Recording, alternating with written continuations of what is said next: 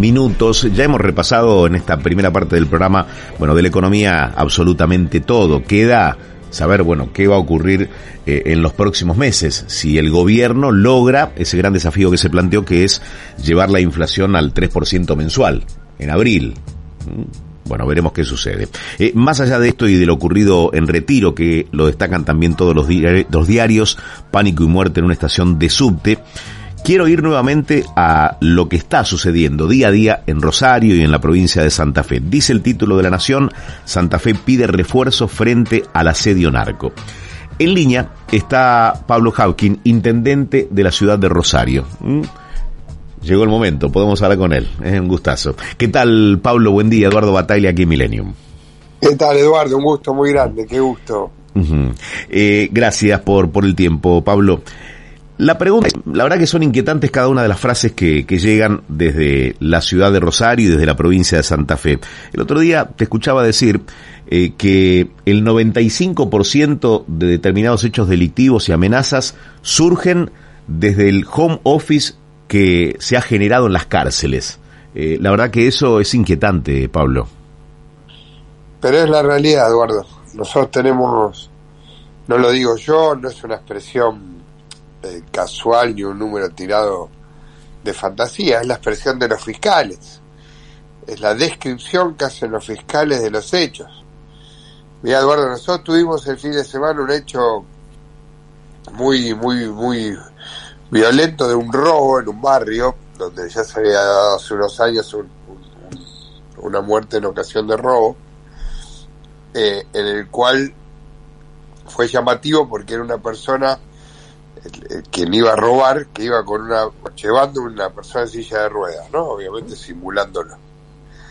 Después sacaron un arma, hay dos personas heridas hoy, internados. La persona tenía una libertad condicional otorgada ese día, a la noche volvió al penal. Todo se origina de las cárceles, todo, todo, el 95% de los hechos violentos, el acceso al arma, eh, los atentados institucionales, los mensajes que se dejan, la muerte de Jimmy Altamirano, todo tiene que ver con hechos de personas que están detenidas y que los ordenan. Y no logramos que se entienda eso. Ayer escuchaba, eh, eh, intendente. Implica, perdón, Eduardo, implica también hacer inteligencia dentro de los penales. como si no se pudiera no meterse en, el día a día de los presos. Ayer eh, me quedé más preocupado todavía cuando escuché a María Eugenia Iribarren, la jefa de los fiscales, que dijo que hay jefes de organizaciones, presos importantes, pesados, que comparten celda y generan nuevas relaciones comerciales con capos narcos. Relaciones comerciales. Es decir, si no nos podemos meter de cabeza ahí para empezar a desactivar todo esto que lo único que puede generar es más hechos eh, de los que tuvimos en Rosario y en Santa Fe hace, hace meses, eh, digo, estamos paralizados.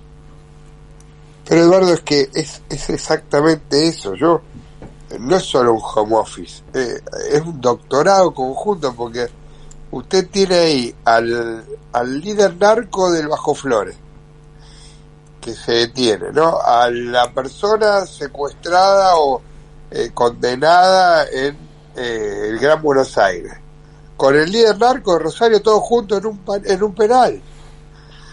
Y por ello cuando digo que esto se va a extender, y lo vengo gritando hace mucho, yo le ruego que, que nos presten atención, porque hay una condición muy violenta, muy rústica de algunos de los jefes de acá, con una condición de mayor despliegue de recursos y más incluso vinculación internacional, Hmm. de los líderes que están en otro lado. Hmm. Y están juntos e intercambian ese conocimiento.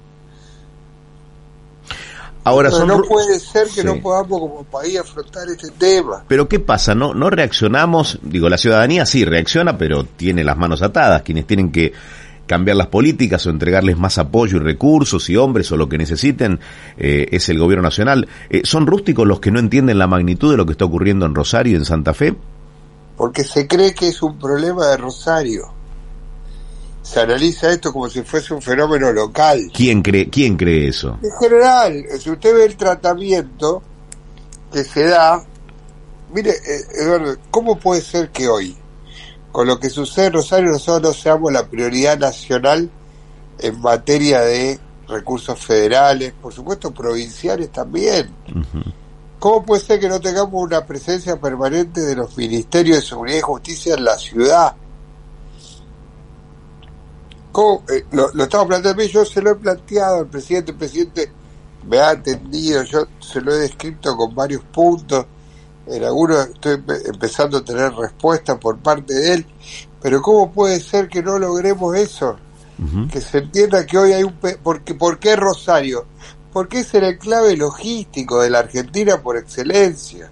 Mm. Pero para llegar la droga y las armas a Rosario, falla la frontera, falla la hidrovía, fallan las rutas nacionales, fallan las autopistas y nos meten la droga y las armas en Rosario porque tiene un valor logístico particular, que se da con mayor violencia que en otros lugares. Entonces requiere una atención especial. Concretamente. la economía del narcotráfico, en cualquier lugar de la Argentina, nos toca ahora a nosotros, la dejar llegar a ese nivel, hmm. eso se va a expandir. Hmm. Pasa en San Martín, pasa eh, con el poder narco que empieza a ser muy visible en, la ciudad de Buenos Aires, en algunos barrios, como lo vimos en los últimos días, una nenita quedó en medio de un tiroteo. Ahora, Omar Perotti se reunió con Alberto Fernández y no sé qué habrá charlado, si pudieron hablar con, con, con, usted, eh, Hapkin, pero eh, dice que Aníbal Fernández le oculta cosas al presidente. Yo lo que creo es que acá no se afronta el tema con seriedad. Miren, estamos a 300 kilómetros, Eduardo, no estamos a, a 3.000 kilómetros. Vengan a Rosario. Déjeme que yo le muestre en terreno lo que sucede. Rosario es una que si, si, si usted viene mañana a Rosario, no va a entender que estemos hablando de la misma ciudad. Porque va a encontrar un pedazo de, de ciudad ligada a este conflicto y el resto va a encontrar una ciudad maravillosa que, que vive, que empuja económicamente, que disfruta de los espacios públicos.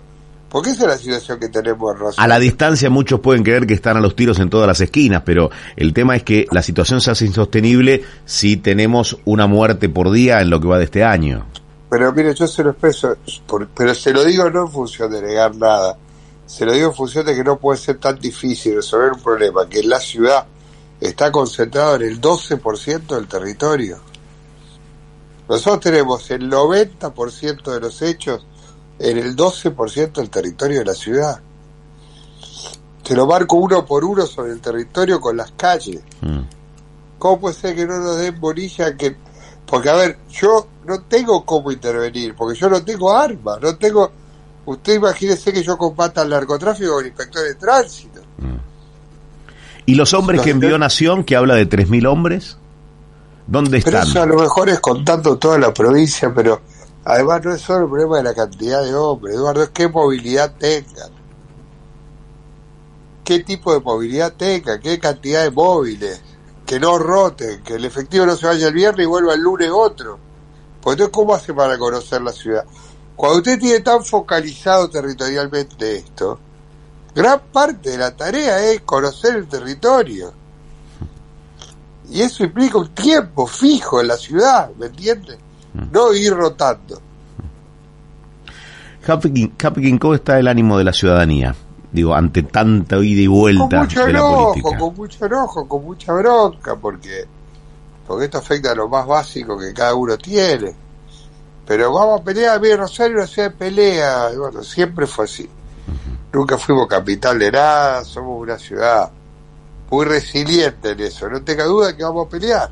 Y yo en mi rol voy a liderar esa pelea. Porque es injusto para con la ciudad. La ciudad le da mucho a la Argentina. Mucho, mucho. Entonces no quiero que, quedemos entrampados en una idea donde, bueno, esto sucede allá, porque si yo, bueno, rosarinos son así. No es verdad. Y no es verdad que no se puede solucionar. Eh, la última, intendente, y gracias por su tiempo. ¿Cómo definiría, cómo califica el nivel de diálogo que tiene con Aníbal Fernández? No tengo diálogo con el ministro en este tiempo, le he escrito, no, no, no he podido tener diálogo, sé que tiene diálogo con el gobernador, pero bueno, he tenido un diálogo con el presidente, yo tengo un, intercambio que he hecho con el presidente, entonces obviamente no me, no, no tengo quejas en ese sentido, pero sí lo que le digo es lo siguiente, el Ministerio de Seguridad tiene que tener una presencia permanente en Rosario. Y no la tiene hoy. No, no, no hay funcionarios del ministerio ahí, que eso es el reclamo que le hacemos. Mm. No digo que el ministro, pero estamos a 300 kilómetros, Eduardo, tenemos esta situación, ¿cómo no van a estar ahí también con nosotros? Intendente Pablo Hapkin, gracias por haber hablado con nosotros. Un gran abrazo, Eduardo. Hasta la próxima. Gracias a ustedes. El intendente de Rosario, Pablo Hopkins, dijo las cosas, bueno, como algunos no las quieren escuchar, ¿eh? de modo muy claro y entendiendo que aquí hay un problema nacional, más allá de que la situación de violencia se suscite en Rosario y en la provincia de Santa Fe, con números que alarman, que asustan, pero no están a los tiros en todas las esquinas. ¿eh? Bien decía el intendente Hapkin, es una ciudad hermosa en la que se puede vivir, disfrutar, eh, pasar unas lindas vacaciones, pero no pueden estar dominando todo desde la cárcel. Cuando la jefa de los fiscales dice, aquí hay presos importantes, grosos, pesados, que están generando, junto a capos narcos, nuevas relaciones comerciales, significa que si no detenés eso, es una bomba de tiempo. Bueno, es ya una bomba de tiempo y está estallando, estalla con cada muerte.